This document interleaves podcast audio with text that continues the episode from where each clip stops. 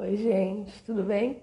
É, me deem um feedback, vocês estão ouvindo bem? Está bom? Tá tudo ok a câmera? A gente vai esperar uns minutinhos para o nosso convidado entrar, para o pessoal ir entrando, para a gente poder começar a falar sobre a nossa live, tá bom?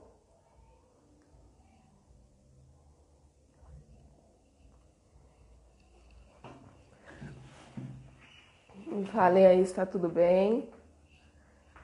Esperar o psicólogo, né, que é a nossa comunidade de hoje, entrar, para a gente poder conversar hoje com o nosso papo.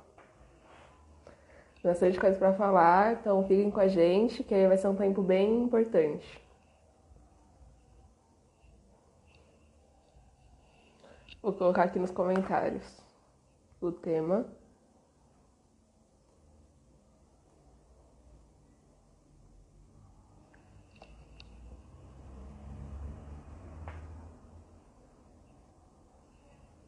Pronto.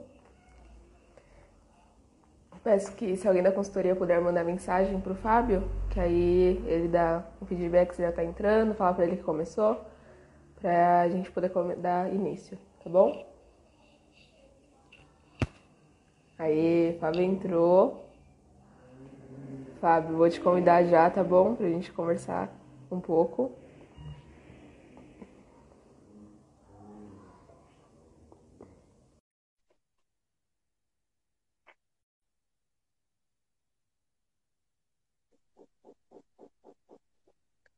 Oi, tudo bem? Olá, como vai?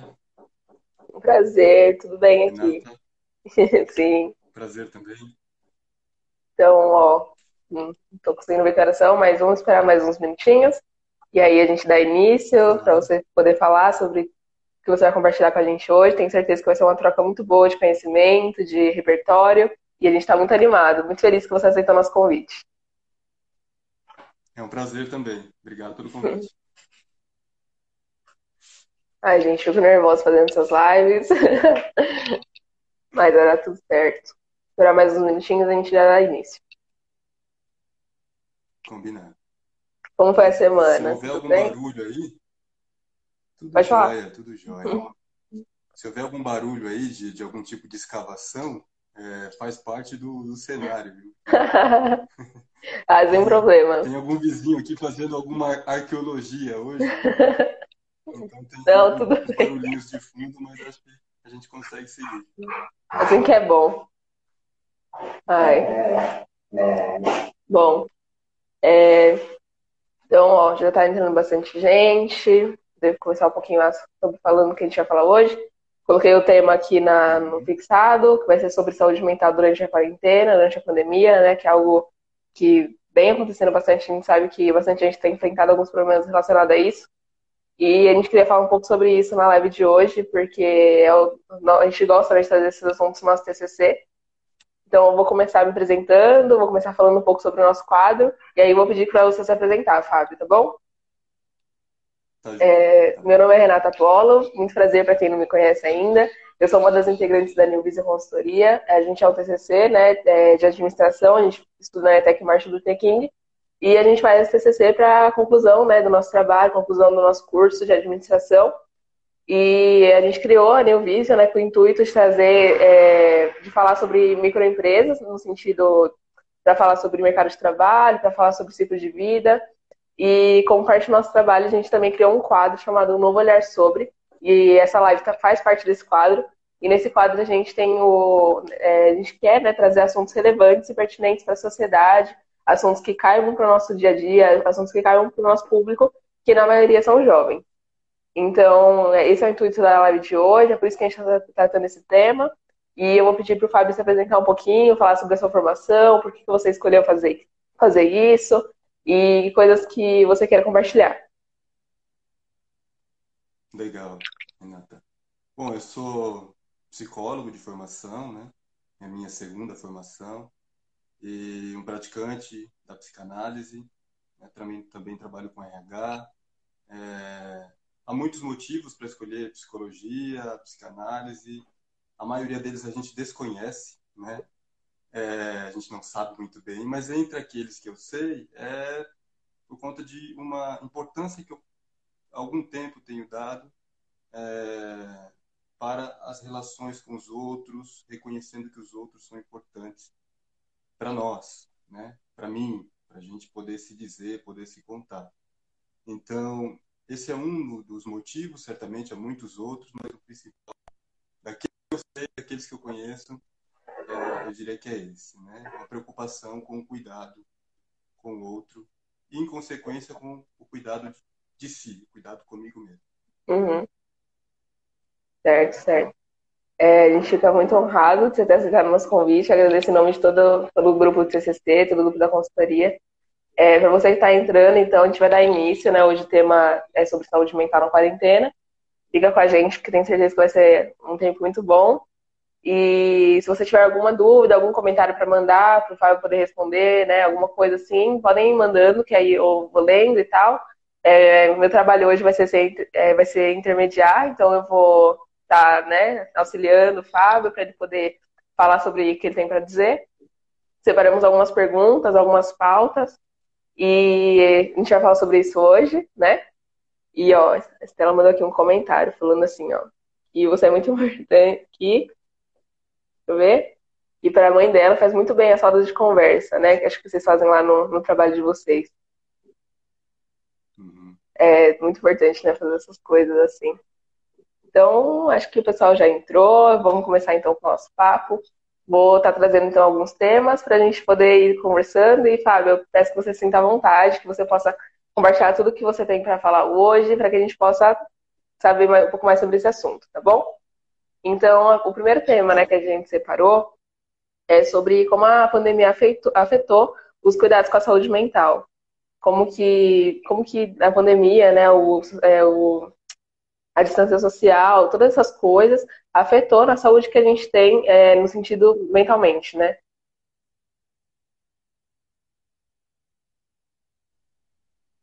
Deu para ouvir bem? Deu uma cortada porque aqui deu, deu uma oscilação na, na internet, na energia.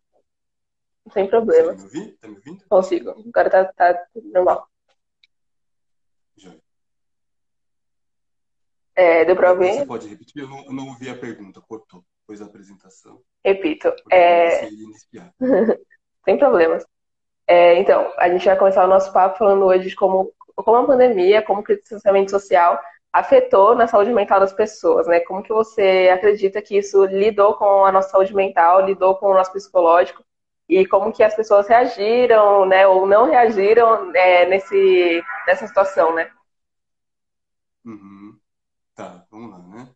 É, a pandemia, por excelência, ela, ela pressupôs o distanciamento social, a quarentena, a necessidade de isolamento social, e isso não é qualquer coisa, né? Na nossa história recente, nós temos pouquíssimos episódios desse nível, dessa ordem, e que demandaram coletivamente tantas, tantos dispêndios de energia, tantos cuidados, né? E uhum. essa necessidade é central de, de afastamento, de distanciamento. É, como eu falei, isso tem consequências, né? Não é qualquer coisa. Esse distanciamento, essa necessidade de isolamento tem consequências diretas para nossa saúde mental. A luz hoje aqui não está me ajudando, mas uhum. espero que vocês estejam conseguindo me ouvir. Tem Dá consequências sim. diretas na nossa saúde mental, porque ah, o nosso psiquismo ele não é uma mônada, ele não é fechado sobre si mesmo, não é alguma coisa que acontece a revelia da minha relação com os outros, né? Uhum. Ele é interdependente do, da maneira como eu estou no mundo, da maneira como eu troco com os outros pela palavra, enfim, como eu me relaciono, né, por assim dizer, e como eu estou inserido na cultura. O choque da pandemia central, né, para além, evidentemente, do seu ponto mais alto, que são as mortes por conta da Covid, né? Uhum. É, do ponto de vista mais objetivo, mais imediato, é esse afastamento social. O ser humano é um bicho social, ele depende, é, para poder falar de si, né, como eu comecei brincando, para que eu possa dizer eu, eu preciso sempre estar em relação com um, um outro, o tempo inteiro. Né? É, é, a lógica dos contrários de, de Heráclito, né? Se para eu falar do claro eu preciso saber o que é o escuro e vice-versa. Uhum. Então para eu falar Sim. de mim eu preciso sempre estar em relação com o outro. E de repente essa relação ela foi interrompida ou foi prejudicada, reduzida a telas, como é o que a gente está fazendo aqui agora, um excelente paliativo, mas jamais substitui um encontro, um encontro de verdade mesmo, né? Entre entre seres humanos e essa é uma vantagem da nossa época, né, sob esse aspecto, porque em outras situações parecidas, a gripe espanhola, do início do século passado, é, guerras que aconteceram, né, 14 a 18, 39 a 45, não havia recurso semelhante a esse. Né? Na Segunda Guerra, o rádio já era bem disseminado, uhum. fazia alguma coisa parecida, um papel parecido. É, mas a gente tem esse impacto direto justamente por conta do rompimento de laços ou do distanciamento produzido pela necessidade de fazer isolamento, né, para evitar o contágio, reduzir a curva de contágio e por aí vai. Então, o impacto, eu diria, Renata, ele é, é, é direto, né? uhum. não, tem, não tem escala, é um impacto direto, porque é um impacto nas relações. Né? A gente tem perdas que aconteceram nessa pandemia e vem acontecendo, da perda para a morte de algum familiar, algum amigo, algum conhecido, né? a perda de certa segurança presumida, certa estabilidade presumida, certo controle presumido, né? A gente é, frequentemente cai nesse, nessa ilusão de que se controla muitas coisas e coisas é, que nos escapam se formam como exceções, né? Uhum. Quando na verdade elas são a regra, né? A menor parte das coisas que, que existem na nossa vida são controladas por nós. A maior delas não são controladas, não são planejadas. Então a pandemia vem, retira de nós é, uma presunção, uma ilusão, de certa uhum. maneira, né? Retira empregos, retira planos que estavam sendo feitos, né, para 2020, para o futuro é, e cada tipo de perda ela, ela demanda um trabalho, um trabalho de luto, né? um trabalho de elaboração e principalmente, aqui eu vou falar a partir do, do meu viés de formação, uma contação de história a respeito dessa perda. Né? As perdas precisam ser articuladas em narrativas, elas precisam ser compartilhadas, elas precisam fazer parte de um coletivo. Uhum. Sim, verdade, né? É muito interessante, você falou que é, nós somos criados para viver em sociedade, né? Então, quando tudo isso aconteceu, o que, que a gente faz agora, né? Como que a gente reage, como que a gente lida com a situação, sendo que a gente não tem o contato humano, né? Esse contato físico. E, igual você falou, mesmo que a internet venha e facilite tudo isso, é muito diferente, né? E nunca vai poder substituir. Ó, chegou aqui duas perguntas, uma tá no chat, outra me mandaram aqui, que eu vou colocar aqui na tela. E para não acabar não perdendo assim a pergunta, já vou fazer, tá bom? É, uhum. A Fabiana perguntou assim, ó, como estão acontecendo os tratamentos de psicologia nesse período? Você tem feito terapia através da internet? Sim, tenho atendido somente online uhum. é, nesse momento. É, e os atendimentos têm sido, as procuras têm acontecido justamente também por conta desse motivo, essa acessibilidade que, que alguns têm, né? as plataformas digitais. E, e, a psicologia, a psicanálise, é, os consultórios, sobretudo no início da pandemia, migraram para esse tipo de formato. Uhum. Foi necessário para aqueles que já faziam fortalecer esse tipo de prática, né? E para aqueles que não faziam, foi preciso se reinventar de alguma maneira e, e adotar isso como uma medida, né? Sim. Eu diria que, é, em geral, havia um certo preconceito para esse tipo de, de atendimento, né? Porque ele, ele não substituiria, em princípio, é, ele era feito, mas ele era feito como assim paliativo, né? Uhum. Ele não substituiria o, o atendimento presencial, né? E bom, apesar de haver suas diferenças, né, entre o atendimento presencial e elas são é, significativas sob certas condições, o, o, que tem acontecido na pandemia e com esse tipo de, de, de prática é aquilo que pouca gente defendia, mas dizia, olha, as coisas acontecem, o tratamento ele, ele caminha, é, mesmo sendo feito online. Uhum. Né? Justamente porque os encontros online, eles pressupõem que sejam virtualidades, eles sejam, assim, alguma coisa da ordem é, do, do irreal ou do inacessível. E na prática, né, um encontro, aquele que eu chamei de um encontro de verdade, e um encontro virtual, um encontro assim digitalizado, é, eles têm, sob certos aspectos, poucas diferenças. Uhum. Né? E aí eu vou, eu vou dizer como principal, principal razão né, dessas poucas diferenças.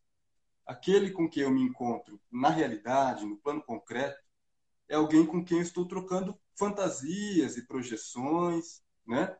Isso também acontece no consultório online. No virtual, online. né? Uhum. É, é, evidentemente, outros, outros problemas entram no circuito, né? Esse que está acontecendo hoje aqui é um deles. Uhum. Uma martelada aqui, uma energia que cai, a oscilação da internet, há ruídos outros que no atendimento presencial é, tendem a não acontecer. Né? Mas o Freud já dizia que o consultório tem que ter ali um pouco do barulho de uma casa. Né? Os primeiros psicanalistas atendiam em casa. Uhum. É, então a pandemia veio retra é, é, trazer isso de volta para a gente. Olha. Há barulhos, há ruídos que acontecem que no consultório não aconteceria, naquele silêncio. Sim. Mas que atendendo de casa, né, cada um do seu do seu modo, eles voltam a se dar. O psicanalista, o psicólogo, ele é um ser humano também. Né? Uhum. Né?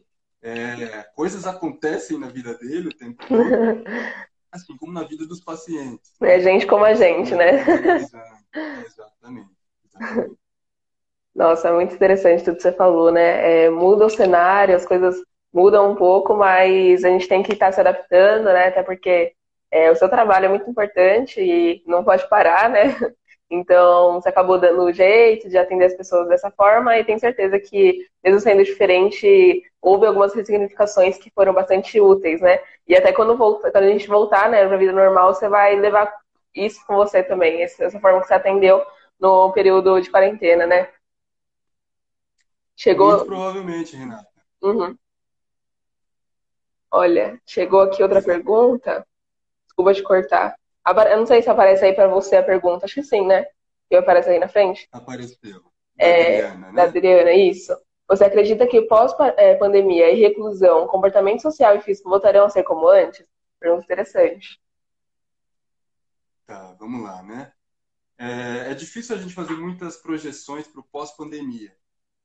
É, mas a gente pode fazer conjecturas mais ou menos mais ou menos fiéis à realidade, considerando o momento presente, uhum. considerando a história, né? É, eu penso que do ponto de vista técnico, algumas coisas podem avançar e devem avançar significativamente por conta da pandemia, né? Do ponto de vista comportamental, moral, é, eu não seria tão arrojado assim, eu seria um pouco mais conservador, né?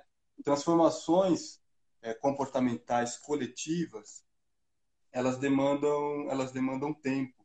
Né? Uhum. É, elas demandam uma transformação cultural que vai acontecendo, em geral, lateralmente a, aquele eixo, aquele centro de gravidade do qual a gente se ocupa. Então, quando ela pergunta sobre o pós-pandemia, e, e, os comportamentos voltarem a ser como antes, eu acredito que, em certa medida, sim, né? mas do ponto de vista técnico, talvez não.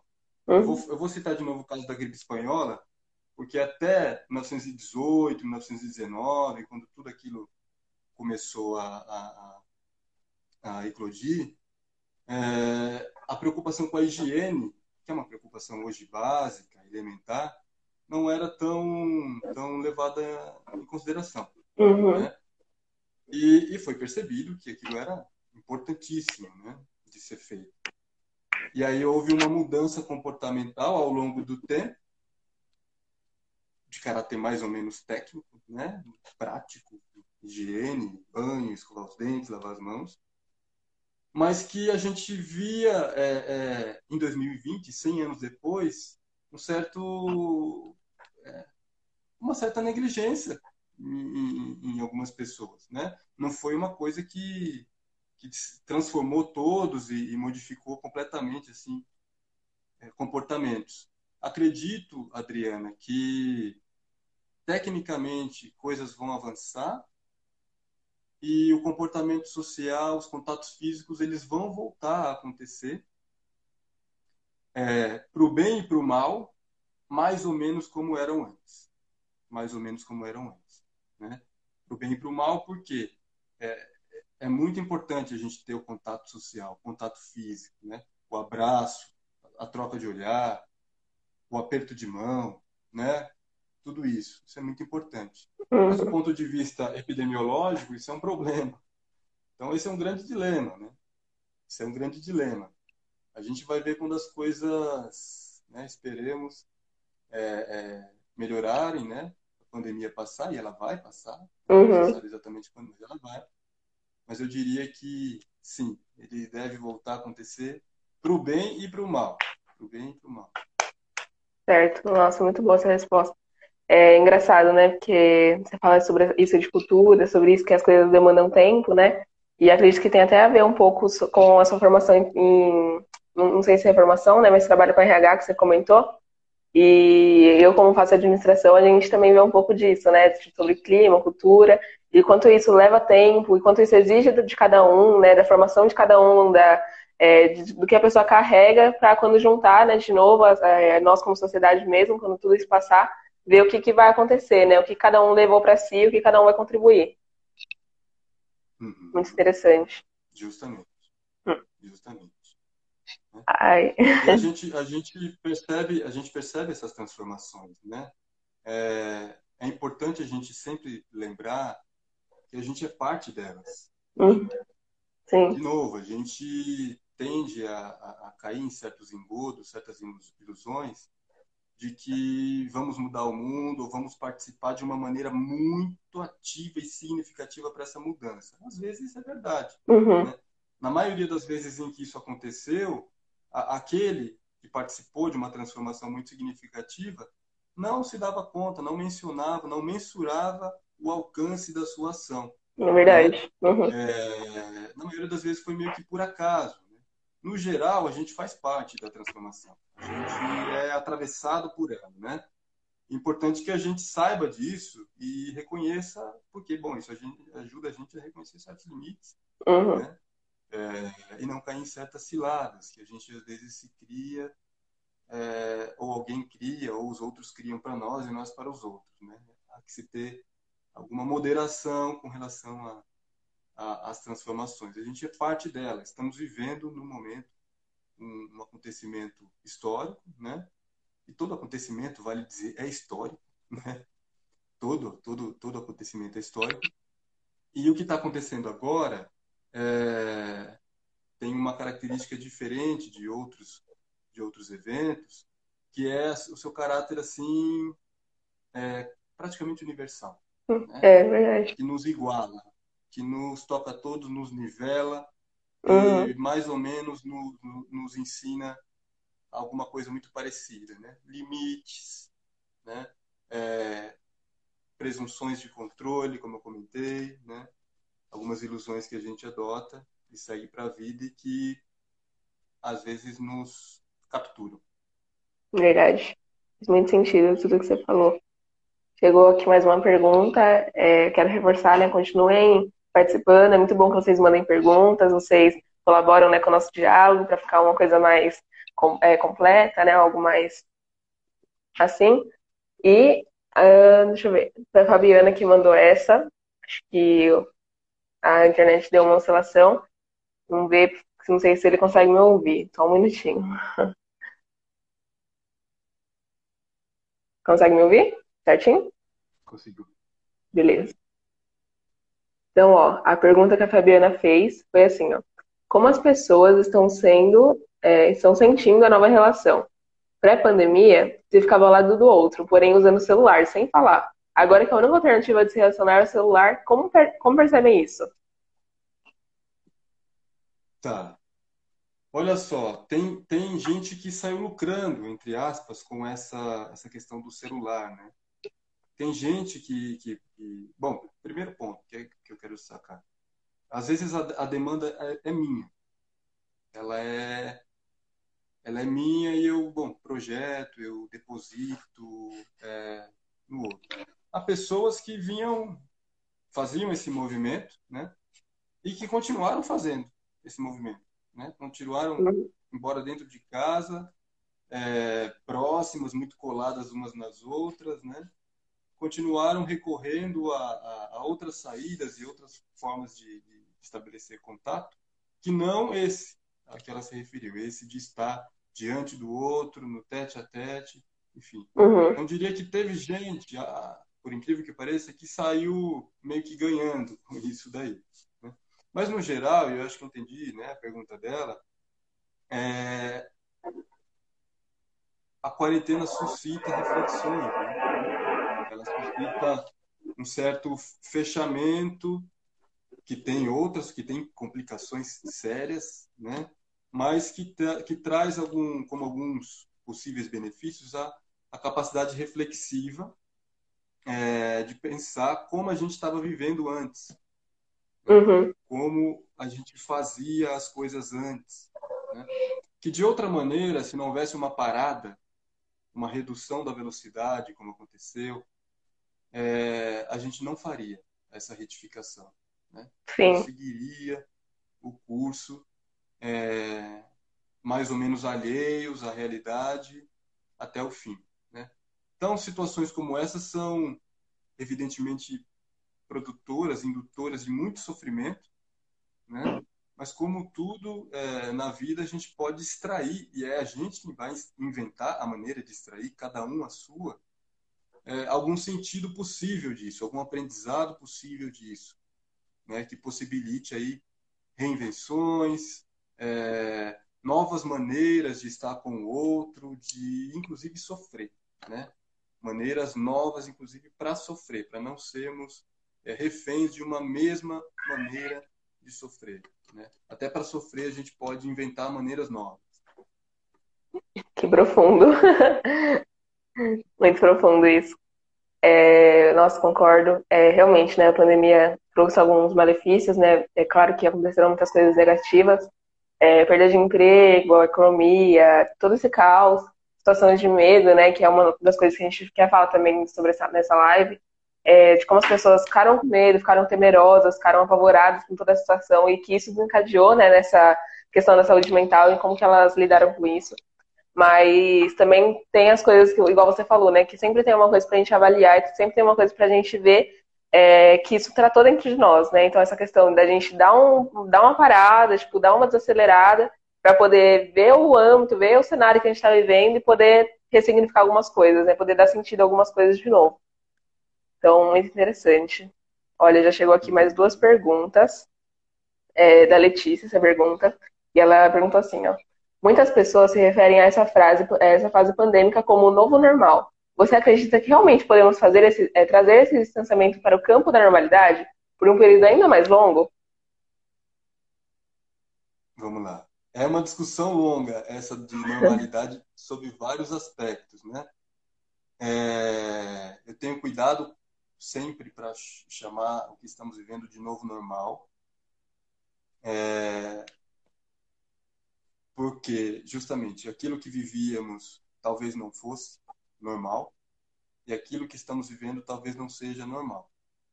É, é novo, isso é fato. Né? Uhum. Pelo menos na história recente é novo. Isso, isso a gente pode, pode pensar aí mais concretamente.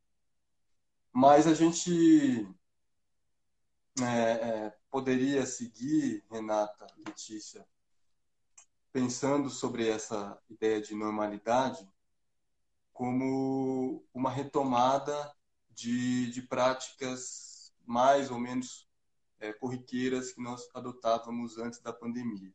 Uhum. É, de novo, eu, eu quero dizer que isso tem muitos benefícios, mas há muita coisa para ser revista, né?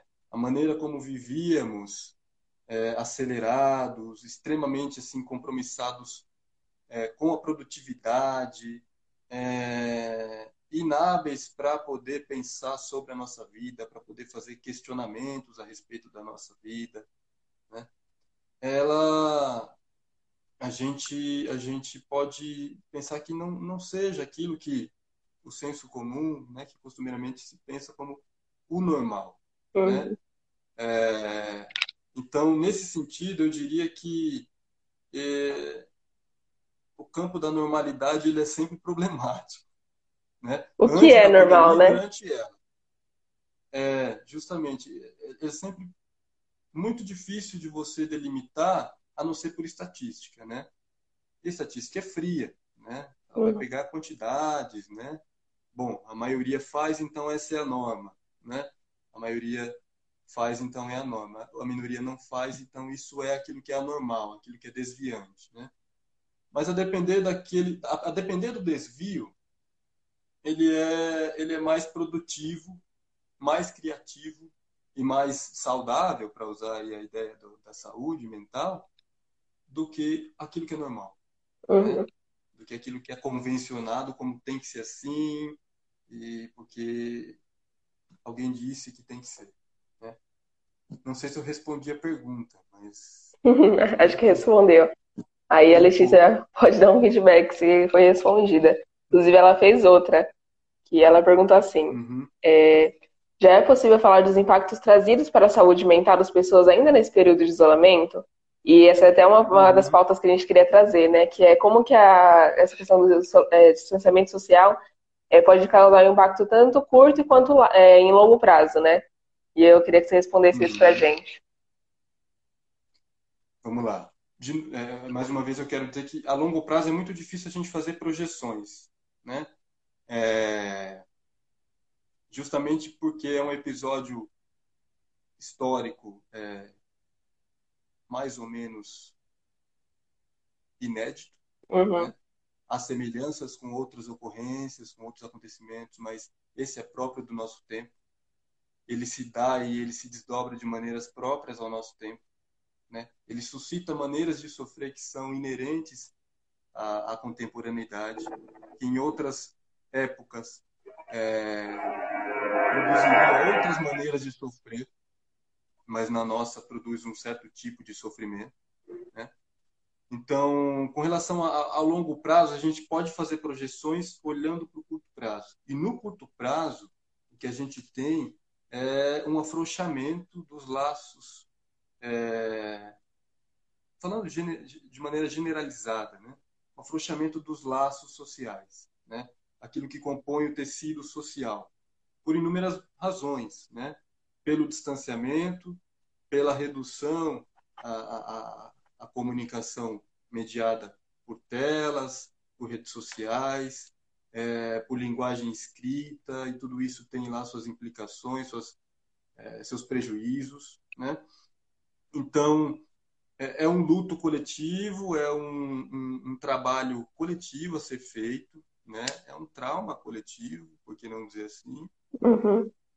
que precisa ser elaborado. Se a gente pegar um paralelo de uma análise, de uma terapia, enfim, é, como eu comentei no, no início, para que a gente possa falar em tratamento, em elaboração de traumas, né, de marcas e por aí vai, é preciso que a gente fale sobre elas, que a gente conte sobre elas histórias, que a gente diga uma história e depois outra e outra e outra, né? Uhum. Que nesse trabalho de dizer a gente pense aquilo que aconteceu de outros lugares, de outras maneiras, né? para além da maneira que a gente está acostumado a dizer. Né? Uhum. É, a gente pode perceber essas dissonâncias quando a gente conta uma história, quando a gente ouve uma história mais de uma vez. Ela nunca é contada da mesma maneira. Né? Isso não tem só a ver com a memória. Isso também tem a ver com algum processo que está acontecendo, que está em curso. Né? Uma transformação é, é, subjetiva que está em curso o que, é, em princípio, se reduziu, se minguou no início da quarentena, sobretudo. Né? Agora, há flexibilizações aqui e acolá, mas né? A gente pode pensar que ainda há uma, uma compressão desse, dessa possibilidade e isso afeta os nossos laços com o outro. E por isso mesmo também afeta a nossa saúde mental, né? Então, no longo prazo, a gente tem a tarefa de restabelecer laços, né? Com o outro e, consequentemente, conosco, né? Quando eu é, é, é, travo contato com alguém, eu também estou travando contato comigo. Coisas, uhum. o dentro e o fora, em psicanálise, em psicologia, não são tão óbvios quanto, quanto parece. Não são tão diferenciados e divididos e separados quanto parece. Dentro e fora, de certa maneira, são a mesma coisa. Certo. Entendi, entendi. Acho que também respondeu a pergunta da Letícia, né? Muito, muito complexo, né? A gente ficar pensando sobre essas coisas, sobre é, a gente ter sido é, criado, né?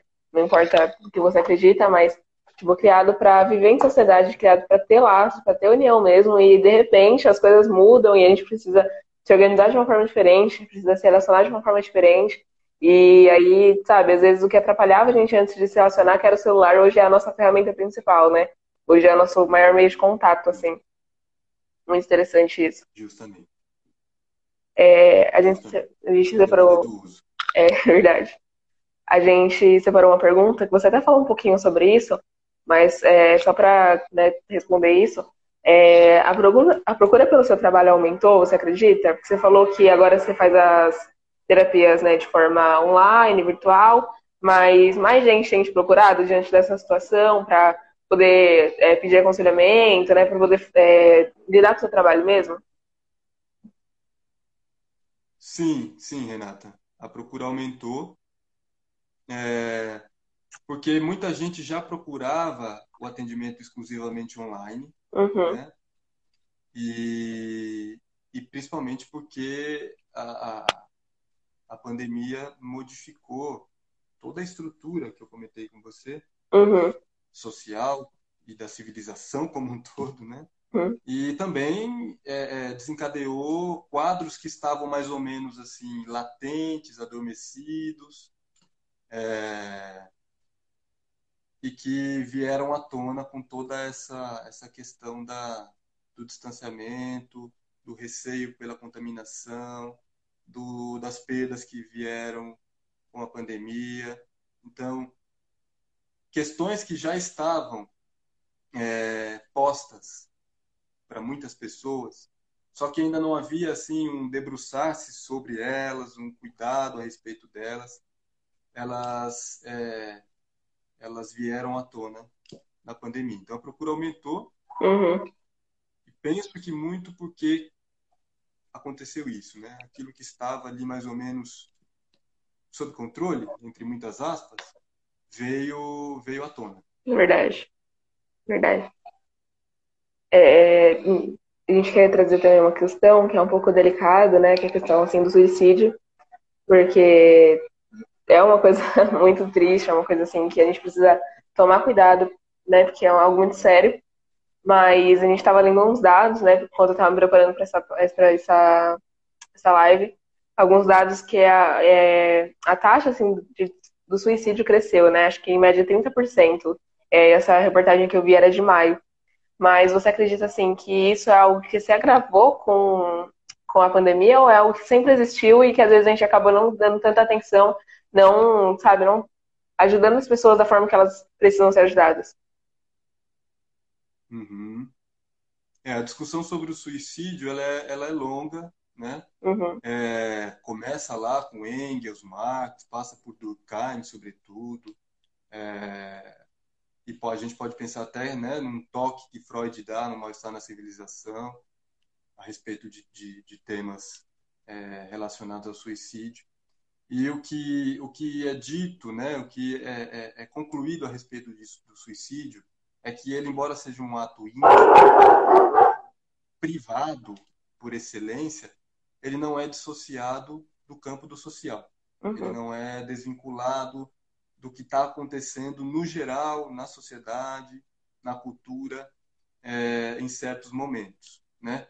Esse esse aumento, né, lá em, em maio, de 30%, numa pesquisa lá em Michigan, né, nos Estados Unidos, é, como, como eu tenho é, é, pensado e insistido, ele vem, ele vem amarrado com a questão da visibilidade, do isolamento social, que trouxe à tona problemas que já estavam ali. Né? Uhum. Né? Eu não diria que ele surgiu na pandemia, eu diria que ele se, se manifestou na pandemia. Ele já estava colocado de alguma maneira, é, e a pandemia vem como um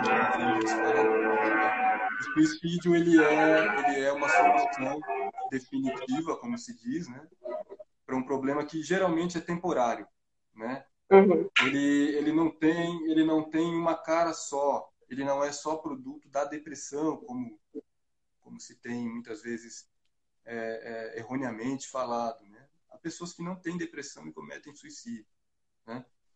É, há tipos de suicídio e há preferências por suicídio, uhum. dependendo da cultura, dependendo do lugar, né? É... Você, bom, de novo citando Durkheim, ele faz, ele tem um trabalho de 1897, um livro que se chamou Suicídio, um estudo de sociologia, que é um trabalho sistematizado, uma pesquisa é, muito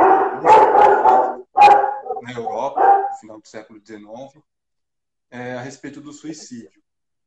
E ali ele, ele faz diferenciações entre religiões, é, raças, é, condições é, é, é, socioeconômicas. E os recortes, eles indicam incidências maiores aqui e ali, menores aqui e ali, né? Mas ele conclui que há uma relação direta entre suicídio e cultura. Então, os suicídios na França são diferentes dos suicídios na Alemanha. É, há uma preferência por um certo tipo. Uhum. Os suicídios nos Estados Unidos são diferentes do que os suicídios cometidos é, no Brasil. Né? Há épocas em que acontecem mais em determinados países que é diferente, é, que são diferentes em outros, né? Então, a gente precisaria de, de um pouco mais de dados. No Brasil, são mais ou menos aí de 12 mil mortes por suicídio por ano. É um número altíssimo de suicídios. Sim. Eu quero lembrar que o Brasil é o país é, considerado, antes da pandemia, né, já, nós já tínhamos esse título é, ruim, de país mais ansioso do mundo. Né? Então, não é por acaso que que nós passamos por certos sofrimentos. Nós estamos inseridos numa certa cultura, num certo tempo histórico, é, numa certa sociedade. E, e, o suicídio ele suscita cuidado. Ele é uma atitude privada, mas que demanda cuidado do entorno, do coletivo, né? O suicídio ele ele não é alguma coisa que a gente olha e, como o, o dito popular diz, quem late, cão que ladra não morde, né? É, se está falando é porque não vai fazer, não, né? É, vamos acolher isso e vamos acolher os silêncios também, né? Porque há quem não fale, né? Vamos convidar, vamos provocar para que alguma coisa seja dita a respeito disso. O Sartre já dizia que cada palavra tem uma consequência, uhum. cada silêncio também tem uma consequência, né?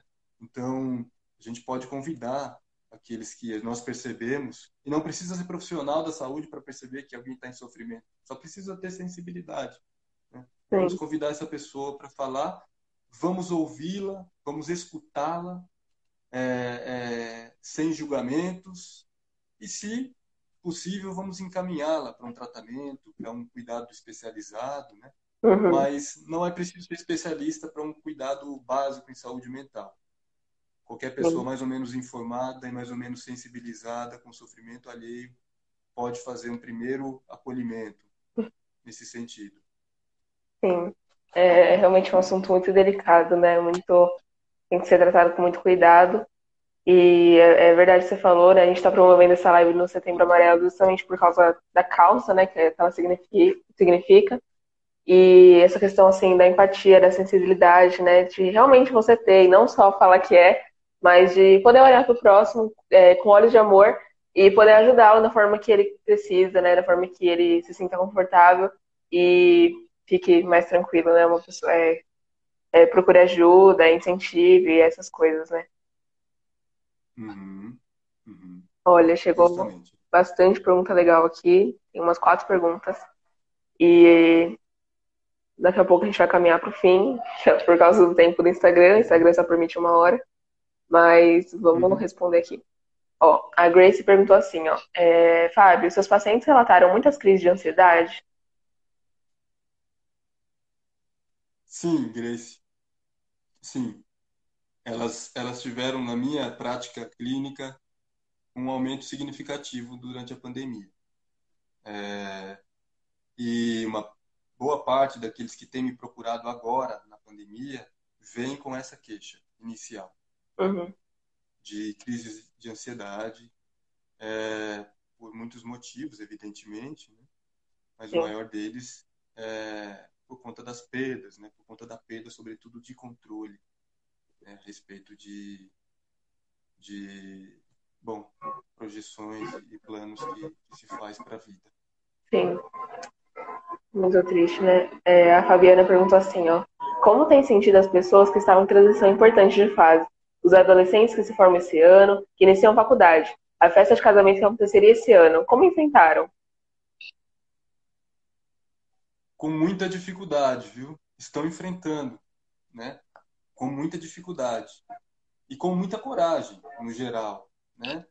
viver é, e viver em condições adversas como estamos vivendo requer de nós coragem, Sim. insistência é, e até um grau de teimosia, né?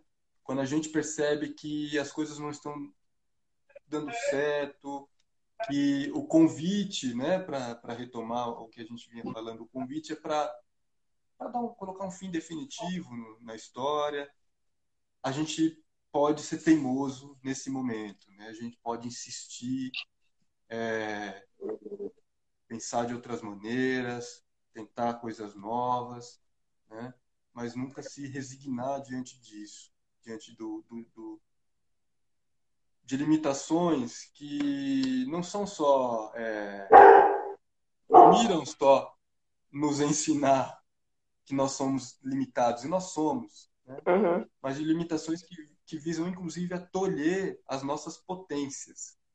Elas não querem só nos mostrar que a gente não avança para além disso aqui. Elas querem, inclusive, ganhar território a respeito de conquistas que nós já tínhamos feito. Né?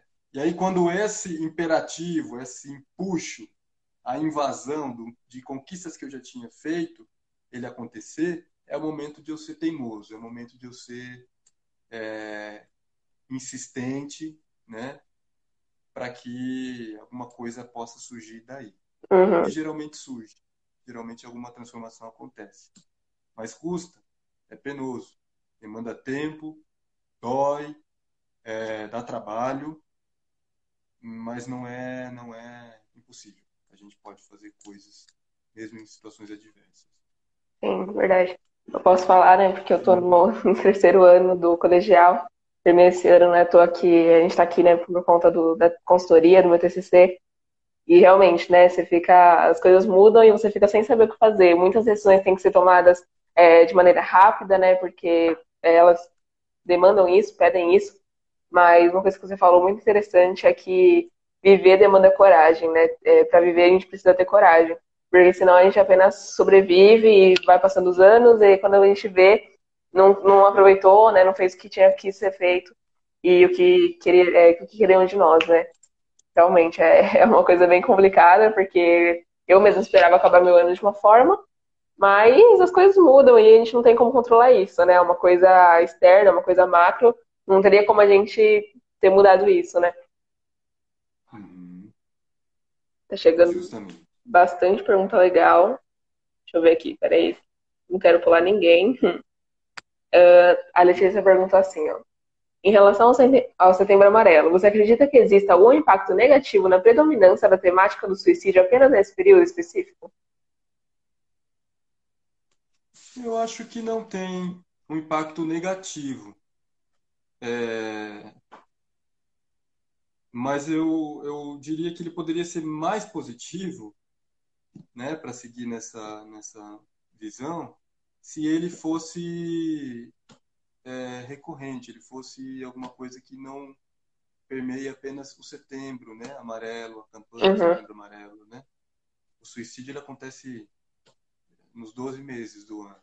Sim. O sofrimento acontece é, o tempo todo, né? A gente pensa na, na, na, saúde mental no janeiro branco, a gente pensa na prevenção ao suicídio, no tratamento, né, a depressão, no setembro amarelo mas essas coisas elas estão sempre presentes.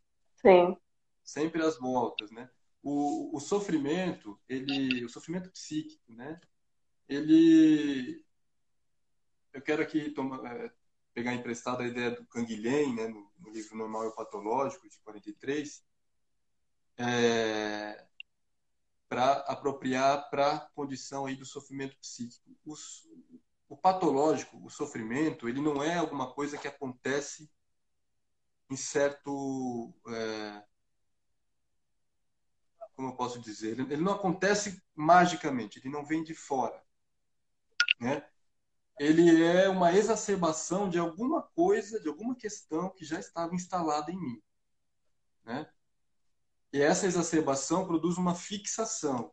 Aquilo que já estava instalado se exacerba, se exagera, se fixa e me sequestra, e me captura, e me subtrai de mim, das minhas possibilidades.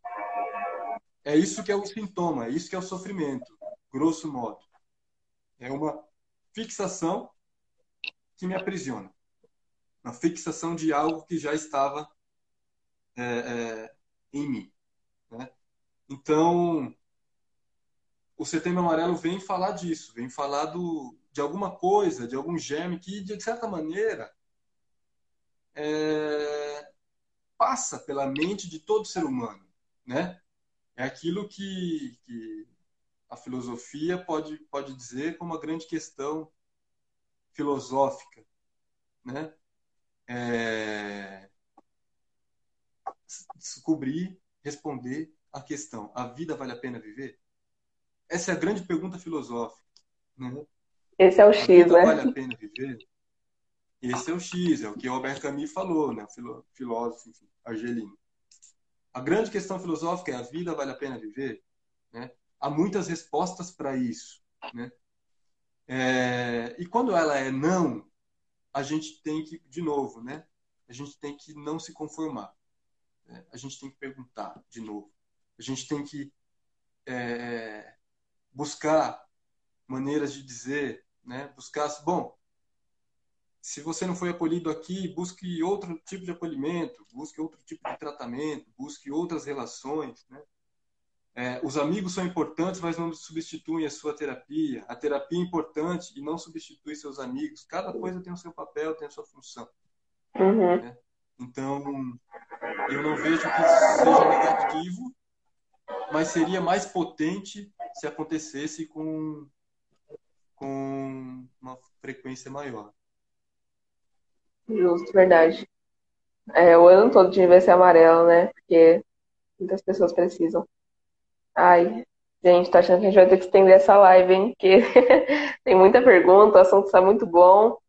Só que daqui a pouco o Instagram vai derrubar a gente. E aí, se o Fábio puder, né? Se vocês tiverem mais perguntas, vai ter que abrir outra. É... A Fabiana pergunta assim, ó. O suicídio tem maioria, é, tem maioria por classe social, sexo e sucesso profissional? Acho que ela perguntou, né? Tipo, o suicídio tem algum. É, ele é mais presente em algum desses parâmetros? É... Não. Não é. A gente tem estudos que levam muito em conta uma classe social mais abastada. né? E realmente certos tipos de sofrimento eles é, se desencadeiam em condições mais favoráveis, né? Em países mais desenvolvidos, é, onde há mais concentração de riqueza, distribuição de riqueza, desenvolvimento, IDH, enfim. Mas uhum. isso não significa dizer que, que países muito pobres ou muito carentes não tenham índices altos de suicídio, porque tem. Né? É, não há uma certa leitura de que a miséria é um fator preventivo do suicídio. A miséria econômica né, e a miséria subjetiva. Né? E que se você for rico, se você for instruído, você é mais propenso a cometer suicídio. É, não é verdade. Né? Uhum. O suicídio ele é, ele, é, ele é tanto incidente em pessoas de condições socioeconômicas mais favorecidas, quanto na periferia, na quebrada, na favela. Ele uhum. acontece uhum. é, também. Entendi. Ai, é, a Cássia perguntou aqui uma coisa. É, com a situação de distanciamento social, tivemos mais tempo para pensar e se autoconhecer. Como isso influencia negativamente ou positivamente nesse processo de lidar com a pandemia? A gente já discutiu um pouquinho sobre isso, né? Mas para dar essa resposta assim mais concreta para Cássia. Negativamente, Cássia, é... se a gente se isolar demais, acho que ela está falando de autoconhecimento, é isso? Isso, isso. Os outros. Tá. Se a gente se isolar demais e se a gente tomar como uhum. um objeto, uma causa em si mesma, o autoconhecimento, o que a gente percebe é um efeito rebote, um efeito contrário a essa proposta. Né?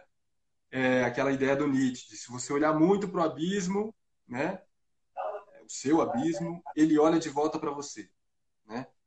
É, uma hiperindividualização não quer dizer autoconhecimento. Não. É, é, redunda em autoconhecimento. Né? O que não faz essa ideia, essa noção de autoconhecimento deixar de ser importante. Ela é importante na medida em que eu posso estar em contato comigo, em contato com o que eu sinto, em contato com aquilo que me afeta e me causa, é... em contato com minhas maneiras de sonhar, de sofrer, de ter medo, de amar e por aí vai. Uhum. Né? Então, nesse aspecto, no aspecto afetivo do autoconhecimento, de uma certa atenção voltada para os afetos, eu diria que ele é muito potente. A gente se perceber nesse sentido, perceber o que está sentindo, né? nomear isso que está sentindo, isso que às vezes a gente não sabe muito bem o nome, né? procurar um nome para isso, uhum. etc.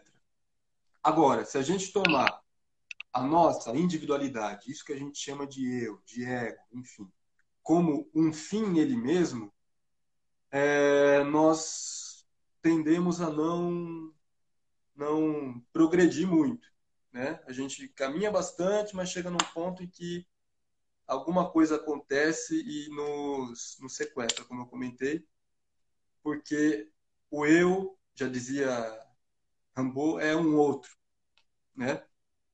é preciso estar em relação com os outros, inclusive para ter autoconhecimento. Né?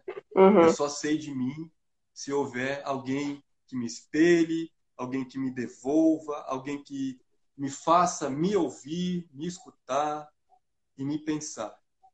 Caso contrário, é, a gente volta para uma condição anterior ao sapiens, né? anterior à linguagem, uhum. por assim dizer. Né? que é aquilo que nos diferencia por excelência de outras espécies. É a linguagem, a troca pela linguagem, a troca pelas palavras. Né? Falar com alguém não é só comunicar. Às vezes, é. muito pelo contrário. Às vezes, é tudo Fábio. que acontece quando eu falo é me comunicar. É, desculpa te cortar, é que a live vai encerrar tipo, em 5 segundos e eu vou abrir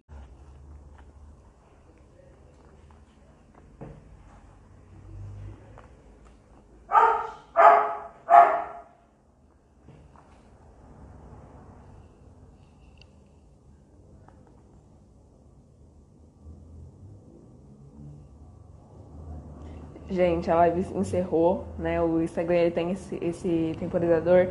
Depois de uma hora de live, ele encerra automaticamente. Fiquei um pouco assim ansiosa, porque o Fábio tava falando umas coisas muito interessantes, mas eu tive que cortar no meio para poder começar outra. Então, é, só pra gente terminar esse assunto, acho que tinha mais uma pergunta lá no outro, no, na outra live. Eu não vou lembrar direito, era alguma coisa relacionada com pedir indicação de livro sobre incerteza e insegurança, acho que era isso. Aí, se o Fábio puder concluir o que ele estava falando e responder essa pergunta, para a gente poder finalizar aqui o nosso bate-papo, se ele tiver mais coisas. Estou aqui convidando ele para ele poder entrar na live de novo. Estou aguardando aqui ele entrar. Pronto. Pronto, estamos de volta. Voltamos. Voltamos. Então, eu estava falando sobre falar, né? A importância da gente poder falar, poder contar histórias, articular em narrativas o nosso sofrimento. É... E falar não é só comunicar. E muitas vezes é o justamente o que, ela, o que a gente não consegue fazer falando é comunicar. Na maioria das vezes é o que acontece. Lacan já dizia que a essência da, da, da, da comunicação é o equívoco, né? O não entendido, uhum. o mal entendido. Então falar é criar mundos, né? E aí eu quero brincar com, com a leitura judaico-cristã islâmica, né? Do haja e ouve, né? É, falar é dar existência às coisas. As coisas existem quando a gente fala e quando a gente reconhece existência nelas. Né? Uhum. Do contrário, elas são outras coisas, mas existir mesmo elas não existem. Né? Quando a gente fala, a gente dá corpo para o nosso sofrimento, a gente contorna ele, ele é alguma coisa confusa, difusa, embaralhada. E quando a gente vai falando, a gente vai fazendo um mínimo de contorno é, a respeito desse, dessa coisa, né? Uhum. Nossa, faz muito sentido isso, né? É, é muito bizarro, assim, porque a gente acaba só levando as coisas, mas quando a gente para pra pensar, faz todo sentido. E eu posso falar por mim que eu fico muito, sabe, eu acho muito complexo os assuntos, eu adoro falar sobre essas coisas. É, eu lembro que uma vez eu assisti um vídeo sobre comunicação consciente, foi até um vídeo que é, a ETEC indicou pra gente assistir. E aí no vídeo, né, é, era uma moça, não, não vou lembrar da formação dela, mas ela fala que é, comunicação consciente tem muito menos a ver de falar do que a gente imagina, né? Então, comunicação consciente tem a ver com você querer ouvir o outro verdadeiramente e poder é, querer ajudar ele, não só falando e querendo falar seu ponto de vista, mas ouvindo mesmo, né? E aí, essa troca de, de, de você ouvir o outro é que forma uma comunicação, né? Isso que você falou também, de falar para dar forma para os nossos problemas. Que eles só existem quando a gente realmente dá um formato para eles, né? E, e se a gente não faz isso, eles podem ser qualquer coisa menos um problema, porque a gente não coloca isso é, realmente a, existência, né? Nossa, achei isso muito profundo, muito louco. é, a Adriana, ela tinha mandado lá na outra live, é, que não deu tempo de ler, né? Ela pediu alguma indicação de livro nessa fase de insegurança e incerteza, sobretudo para os adolescentes. Você tem alguma indicação? Segurança e incerteza. Olha só. Eu recomendaria, e aí não só para isso, é, a literatura. e aí, por uma afinidade minha mesmo, os russos, né, que vão tratar bastante do niilismo, que é a incerteza levada assim ao seu estágio radical, seu estado extremo. É, Tolstói, qualquer coisa dele, Dostoiévski, qualquer texto de Dostoiévski, qualquer um, há textos muito grandes, textos pequenos. É... Turgenev também, né? Mas mais praticamente para tratar dessa questão da saúde mental, da insegurança, da incerteza, da ansiedade, da depressão, o, o livro do Andrew Solomon, que é um best-seller, enfim, né? Que se chama O Demônio do Meio-Dia bem conhecido, talvez alguns conheçam, onde aqui. ele vai se debruçar sobre saúde mental. Ele vai falar bastante sobre depressão, mas ele não vai falar só de depressão. Ele vai falar de muita coisa. É um catatal, tem lá suas 500 páginas, mas é uma leitura para a vida. Então, eu recomendaria. Vale a pena, né? como um título, O Demônio do Meio-Dia. E leitura de, de literatura como um todo, é, nacional, né? Machado de Assis. É, tem um conto do Machado de Assis, O Alienista. Você encontra na internet, domínio público, né? Que talvez ajude aí nesse sentido. Ótimo, adorei as indicações. Eu mesmo vou procurar para ler. É, ó, Fábio, é, das pautas que a gente preparou, né? Se você tiver mais alguma pergunta, pode mandar aqui, que o Fábio responde. Fábio, se você tiver mais alguma pauta assim que você queira trazer, que você acha que dá pra gente concluir, né? Não quero estender muito, porque eu não sei se você tem algum compromisso, alguma coisa para fazer. E é, uma última pauta, assim, que a gente, uma das últimas pautas, né, que a gente preparou, e aí depois eu li a pergunta da Arila, é da questão, assim, da autoajuda, né? Que você falou sobre como que todas as coisas são importantes e elas devem ter o seu devido lugar, né? É, é claro, é muito importante ajudar um psicólogo, admiro muito a sua profissão, mas é, outras coisas também a gente precisa é, caminhar junto e saber conciliar, né? Então, assim, essa questão da autoajuda, essa questão, principalmente quando a gente está nesse período de quarentena, que a gente acaba tendo que lidar mais conosco mesmo, né? É, coisas que podem ajudar, coisas que você, você acredita que pode é, auxiliar para a pessoa é, diminuir, né? Não, não passar, não melhorar, até porque é, a gente não é formado em nada, né? Nessa questão de saúde, igual você falou, mas para poder ajudar, para a gente poder passar sobre essas situações. Tá. Vamos lá. É, a terapia, é, é, eu vou falar dela em primeiro, por razões óbvias, uhum. minha formação, meu trabalho, enfim, análise, busca por um, um processo psicoterapêutico, enfim. Né? Mas a gente também não pode romantizar e falar, bom, a terapia é a salvação do mundo. Se todo uhum. o planeta e o mundo fizesse terapia, nós não teríamos problemas. Nós teríamos problemas, né? É... Meditação há muitos estudos que falam sobre isso, sobre os benefícios né, da meditação, a respeito de, de ansiedade, de produções, inclusive, às vezes hormonais, né, de respostas uhum. orgânicas para a meditação, concentração, capacidade de, de adiar prazeres. É, meditação é uma, é uma, uma ferramenta bastante interessante simples relativamente, não precisa gastar dinheiro, você precisa dedicar um, alguns minutos do seu dia para isso, né? E aí, uhum. tecnicamente, basicamente, né? Relaxar, encontrar uma posição confortável e prestar atenção em você, prestar atenção na sua respiração, prestar atenção naquilo que você sente, que é o que a gente comentou há pouco, né? prestar atenção no seu corpo, fazendo uma leitura do seu corpo, né? Começa pelos pés, vai subindo, pensa na perna, vai subindo, né? Vai fazendo um mapeamento do seu corpo, vai percebendo o seu entorno, né? O que está em volta de você, os barulhos que acontecem dentro de casa, fora de casa, né? Se não consegue ir no silêncio, coloca uma música, uma música que te relaxe. A meditação é uma boa é, recomendação. Ela só não é recomendada em alguns é, quadros depressivos, mas mal, mal, mal a meditação não faz, tá? Pelo contrário, no geral ela faz bem. Cuidado com a alimentação, cuidado com o sono, né? Procurar adotar rotinas é a única coisa que assim nos dá notícias a respeito de um certo controle possível, porque isso está ao nosso alcance. Estabelecer alguma rotina, né? se não toda uhum. metódica, sim, da hora que acorda, em cada minuto cronometrado para fazer isso, fazer aquilo, mas com alguns pilares, né? O horário de acordar, o horário de dormir, o horário de uhum. almoçar, o horário de meditar, enfim, o horário de parar é, no trabalho, horário de ler, né? E aí é uma outra dica, a leitura. A leitura não é um hábito, em geral, do brasileiro, e eu, como bom brasileiro, também, é, historicamente, não era um bom leitor.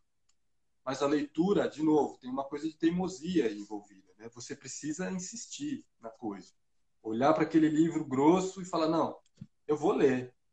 E se deter aquele livro. Porque tem uma coisa com ansiedade também na leitura que pouco se fala, né? De olhar quantas é páginas tem, de pular capítulos, tentar entender o fim. Então, isso também lei, né? tem, tem benefícios é, outros que não só o enriquecimento vocabular, do pensamento e por aí vai, né? Da fantasia. Leitura é importante para nos ajudar a nos colocar é, no lugar do outro, né? Quando a gente está lendo viu, e lê ali os personagens, a gente tem que fazer certas associações, comparações, a gente se identifica, é, enfim, a leitura é uma outra é uma outra dica. As práticas de espiritualidade em geral, né? Cada um tem a sua. E aqui eu não estou falando uhum. de religião, né? Estou é, falando de busca de sentido. Espiritualidade, grosso modo, é buscar sentido para as coisas. Não tem nada a ver com religião, é, com uma ideia mística, de algo que nos transcenda. Não, é uma busca de sentidos para as coisas que nos acontecem. Sim. Isso também costuma ser promissor. Né? Tem um livro, é, Viktor Frankl, Logoterapia, em busca de sentido. Né? Ele é o pai da logoterapia. Que é muito interessante porque ele é um prisioneiro, foi um prisioneiro de, de Auschwitz, uma situação absolutamente hostil. Viu gente morrendo perto dele, tortura, frio, trabalho escravo, desnutrição, enfim. Situação absolutamente hostil. E aquilo que foi segurando ele em pé dentro do campo de concentração, dentro daquele é, é confinamento compulsório, é, foi buscar sentido nas coisas, né? buscar sentido nas experiências. É uhum. É muito importante que a gente encontre ou invente sentidos para as experiências que a gente tem, para, para aquilo que a gente passa, né? É... A arte, ouvir música, fazer música, escrever, né? ler poemas, declamar poemas, é, assistir filmes, assistir séries, desenhar. É, a arte também é poderosa. Invistam na arte mesmo que não esqueçam a ideia de dom em arte, não tem nada a ver com dom também, é como a leitura, não tem nada a ver com uma habilidade natural, tem a ver com insistência, tem a ver com dedicação, com investimento de tempo e de afeto, né? É, outra dica que eu gostaria de recomendar, oh, Renata, atividade física. Né? Há muitos benefícios psíquicos para é, decorrentes da atividade física. Né? Sem falar, é claro, nos benefícios para o nosso corpo. Físicos mesmo, né? É. Justamente, justamente. Uhum. Nossa, é muito, isso, muito bom, muito bom. É engraçado como tudo está interligado, né? Então, assim, para a gente estar tá com, com, a nossa mente em dia, para a gente estar tá bem, assim, com, com nós mesmos, né? A gente precisa andar com a saúde física em dia, saúde emocional, saúde espiritual. Tudo isso precisa caminhar junto para a gente chegar, né, num estado, assim, de plenitude. Então, nossa, deu dicas assim valiosíssimas, muito boas mesmo.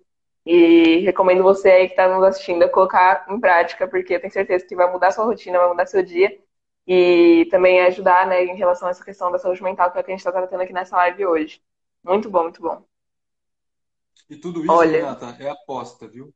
Todas essas uhum. estratégias e outras que eh, eu não comentei e que já alguém já tenha sacado, por, aqui faz sentido para mim, sempre são apostas né? Não vamos também entrar, agora eu vou fazer 200 flexões por dia e é. eliminar a minha ansiedade. Vamos tomar é. cuidado. É. Não... Vou fazer terapia e vou virar assim excessivamente curado, né? Vou me curar. A pessoa mais bem resolvida do mundo, é. É. Não procure se curar demais, mas também procure se cuidar. É isso. Uhum. Importante, né? Nossa, muito bom. É, tem mais algumas perguntas, alguns comentários aqui muito legais. Vou ler aqui a Darila, né, que tinha ficado antes da gente começar esse papo sobre autoajuda aqui. Eu amei. Foi uma das partes que eu mais gostei dessa live de hoje. E a Arila perguntou assim, ó. Espera aí que eu tô, tô apanhando aqui pro Instagram. A Arila perguntou assim, ó. Eu tenho notado que as pessoas têm estado bem mais estressadas nesse período de pandemia. Você acha que o distanciamento social e a quarentena é, foram grandes influenciadores para esse aumento de estresse? sim e não só. Né? Uhum. Eu quero retomar de novo essa imersão que aconteceu na pandemia nas telas. né? Nas redes sociais, sobretudo, onde a gente vê de tudo é, e o que a gente menos encontra é empatia, né? É solidariedade, é comprometimento, é respeito, né? É, eu diria que aumentou por toda a conjuntura social, algumas coisas que já vinham de antes da pandemia, né? A maioria delas, e que assim como o nosso sintoma individual é uma exacerbação de alguma coisa que faz parte da minha necessidade, né? Uhum. É, a gente não pode esquecer que o câncer ele é uma exacerbação, por exemplo, né? De uma produção celular, né? Sem a qual nós não vivemos. Então, o problema é de grau, né? Não é uma, um agente novo, uma coisa nova, não. É um, um exagero de alguma coisa que eu preciso. Né? Então, esses exageros que, que a, a pandemia suscitaram, de drogadição, de consumo de bebidas alcoólicas, ou de uso das redes sociais, ou de aquilo que se tem chamado de infodemia, né? de uma espécie de epidemia das informações, para estar sempre informado, sempre informado, uhum. né? Isso produz, isso produz efeitos, produz resultados adversos, né? É, as coisas não vêm sozinhas, né? Não vêm com só benefícios, elas trazem lá os seus, as suas complicações, né? A redução às telas, né? Aquilo que também tem se chamado de Zoom fatigue, né? De fadiga do Zoom, né? de estar sempre reuniões, é, happy hour, telefonemas comuns, conversa com namorado, namorada, tudo pelas telas, né? Tudo assim afunilado por um olhar é, que não é o olhar do outro, que não é o encontro de corpos com o outro, com os outros. É, nós temos aí também um, indutor né, uhum. do estresse. Entendi, verdade. É, que a gente está aqui com 18 minutos de live quase. É, algumas pessoas fizeram aqui uns comentários, né, não foram perguntas, mas fizeram uns comentários interessantes. A Letícia indicou um livro, que é da Cleisla Garcia, Sobreviver. Como ajudar aqueles que você ama e se afastar do caminho do suicídio. Então fica aí a indicação para você que quer ler, né? Inclusive está acompanhando aqui essa live. A Mi falou assim sobre é, a técnica de mindfulness, né? Não é um assunto que eu domino muito. Acho que é até uma coisa que está bastante em alta e seria um assunto muito interessante para uma live toda, né? Porque é algo muito pertinente também, quem sabe, né? A gente pode fazer uma sobre isso. é, a Letícia acho que indicou outro livro. É, não, a, Letícia falou sobre é, o perigo das compulsões, que é verdade, né? Que ela estava comentando sobre isso. E uhum. a Letícia também fez uma pergunta aqui. Ai, gente, eu tô amando. Vocês estão fazendo muitas perguntas, estão interagindo. E daqui a pouco a gente caminha para o fim, quando, quando, acabar tudo isso. É, em tempos de grande frequência na internet, como prevenir ou mitigar, é, mitigar o impacto do cyberbullying? Pergunta é boa. Delicada, é, delicada e complicada e muito presente, né?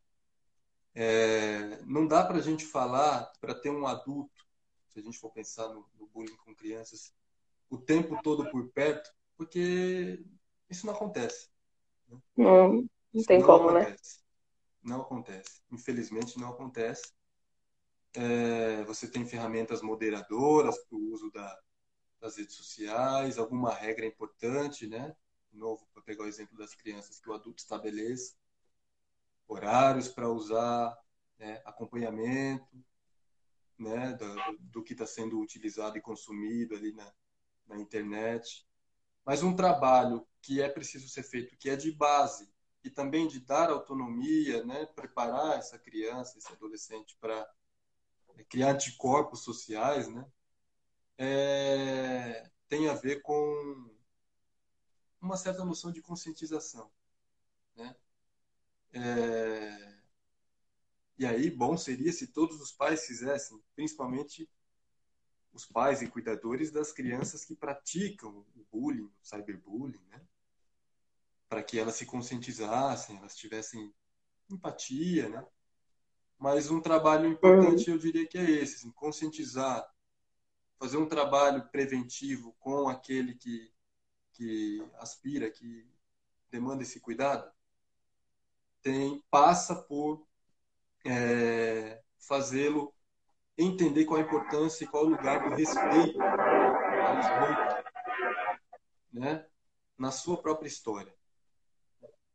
Feito isso, todos os problemas vão se solucionar? Não vão se solucionar. Né? Há medidas uhum. que precisam ser adotadas quando identificado o cyberbullying, e devem ser.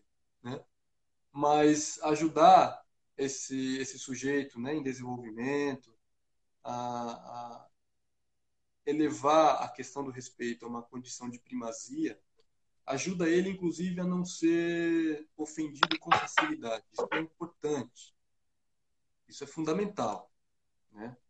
Nossa saúde mental está atrelada com a nossa capacidade e incapacidade de sermos ofendidos. Né? É claro que eu não estou dizendo para se alguém for desrespeitado ou agredido, se calar e, e guardar isso para você, porque isso não, não te atingiu. As coisas não uhum. nos atingem, nos afetam, né? Mas é olhar para aquele sujeito que, que agrediu, que escreveu né, um palavrão, um, uma palavra depreciativa ali, como alguém que está denunciando um sintoma que é dele, mas que não é só dele, é da nossa cultura, é da nossa sociedade. Né? E, e que, portanto, precisa de cuidado também. Isso não é intuitivo porque a lógica que funciona, especialmente no Brasil, é punitiva. Então você errou, você tem que pagar, uhum. você tem que ir preso, ou você tem que responder o processo, ou ser execrado publicamente, e por aí vai. Só que quem faz certas coisas está fazendo, e isso não justifica o fazer, né? Realmente há consequências para aquilo que se faz. Mas está fazendo como uma denúncia é, de um sintoma que é dele, mas que o excede e de alguma maneira é nosso, é de todos nós. Uhum. Não sei se Muito eu bom. respondi alguma coisa, mas. Bom, acho que acredito eu que respondeu sim. Letícia pode dizer pra gente. Ó, muito bom, muito bom mesmo. É, acho que não tem mais perguntas. Se alguém tiver mais alguma pergunta, pode mandar que a gente lê, a gente discute aqui um pouquinho. Tem uma que a gente deixou aqui pro final, né? Que é, a nossa equipe preparou. E, e aí eu queria perguntar isso e que você fizesse assim as suas considerações finais, que você é, desse suas últimas dicas, alguma palavra assim de apoio, algo que você né, queira compartilhar com a gente para finalizar isso, para finalizar esse bate-papo. Foi muito proveitoso, tenho certeza que todo mundo é, conseguiu aprender alguma coisinha com esse diálogo. É, e o que a gente queria trazer, é, na verdade, uma pergunta, né? São quais as suas expectativas para o pós-quarentena? Então a gente conversou bastante sobre que não tem como saber exatamente como vai ficar a situação, a gente não sabe quando que tudo isso vai passar. Mas como que você, com a sua formação, com, as suas experiências, né, qual que é a sua expectativa? O que, que você espera quando a gente passar por esse período meio turbulento? Uhum. Tá. Olha só, é...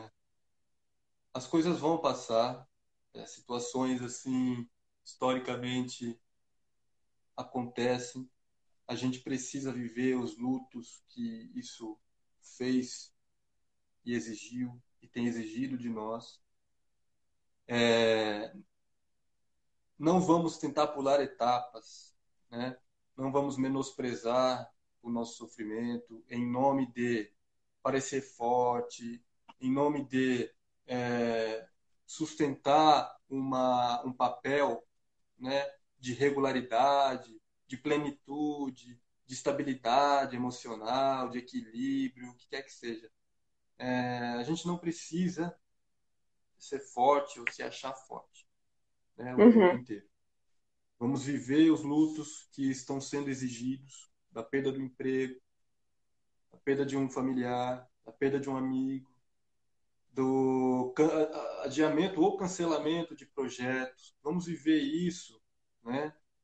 Na intensidade que isso exigir e procurando ajuda, e procurando cuidado, e compartilhando, e contando história, e falando sobre. Né? Então vamos tentar pular essa etapa É, é muito importante a gente pensar no pós-quarentena, mas uhum. não vamos pensar muito no pós-quarentena, não, no pós-pandemia, não. A gente está na pandemia ainda, não tem vacina, né? É, tem gente morrendo, já são mais de 130 mil confirmados no Brasil, é muita gente, cada um é uma história que nunca mais vai ser contada, né? A gente precisa levar isso, levar isso a sério.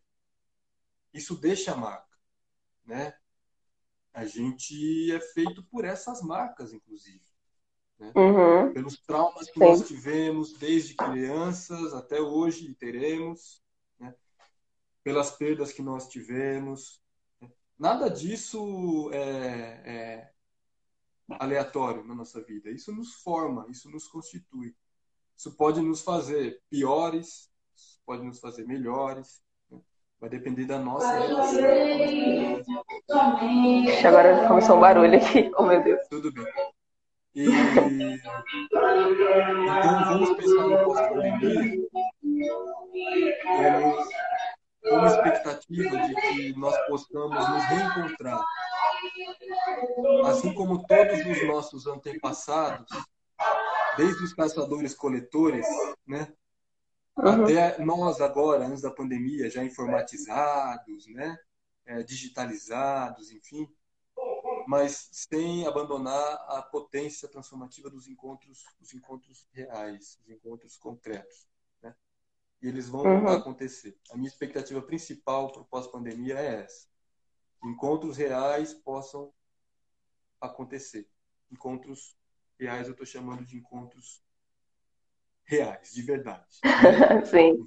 Não, vamos, não vamos relativizar isso. O Vale do Silício, as empresas do Vale do Silício, são ótimas em certo é, aspecto para justamente fazer é, é, esse período ser menos doloroso para a gente. Né? Anne Frank escreveu uhum. o diário dela como uma, uma prisioneira, praticamente, dentro de casa, né? porque judia, durante uhum. a Segunda Guerra, durante o nazismo, ela escreveu o diário dela. Né? Não tinha redes sociais, não tinha é, WhatsApp, Zoom, não tinha nada disso para ela falar com os colegas. Ela, de repente, perdeu os contatos que ela tinha, ficou fechada num sótão, né? acuada, e ela, como saída, né, é, escreveu um diário, uma obra lindíssima também, fica a dica aí, é, que tem tudo a ver com quarentena, com isolamento, né, que é o Diário de Anne Frank. Né? Uhum. É, então, não teve essa oportunidade que a gente tem né, de poder trocar, Alessandra. A gente está fazendo um, um, diálogo aqui, né, produtivo, né, uma conversa com, com outras pessoas, que o Vale do Silício, as empresas de tecnologia nos proporcionaram. Mas não caiamos no engodo, na ilusão de que as ferramentas substituem o encontro humano. Elas não substituem. Nossa, riquíssimo. Muito bom. Acho que fechou assim, ó, com chave de ouro. É, Fábio, eu quero muito, muito agradecer essa presença, a sua disponibilidade é, reservar esse tempinho para conversar com a gente. É, nossa, foi muito rico, muito bom. Eu amei assim, intermediar essa live com você, poder compartilhar tudo isso que a gente compartilhou. Foi um tempo muito rico, muito bom. E agradecer muito, muito a sua presença, em nome de toda a equipe da New Vision. É, agradecer também a vocês que ficaram aí com a gente, que acompanharam todo o bate-papo. Muito obrigada pela sua audiência, muito obrigada por vocês terem acompanhado. Espero que vocês tenham guardado as coisas que o Fábio falou aqui, porque foram dicas valiosíssimas. Obrigado também, Renato. Obrigado a todos que acompanharam. É um prazer. Obrigado pelas perguntas também. Tem gente aí muito querida. Aqueles que eu não conheço, obrigado também. Agradeço pela interação. É, a gente vai inventando, viu? Vamos inventando, vamos inventando novas maneiras de, novos modos de vida, né? Nesse espaço pequeno aqui que a gente ficou juntos, é, a Renata teve os problemas dela lá, eu tive aqui os meus, a Luísa acabou, a internet caiu, barulho, não sei o quê, uhum. e a gente vai fazendo acontecer. Se travar, a gente para. Enquanto não, a gente vai inventando, né? Se a vida exigir um, um, um bloqueio, falar daqui você não avança, a gente não precisa avançar.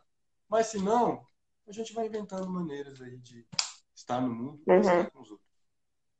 Nossa, perfeito. Encerrou assim, ó, muito bom, eu amei.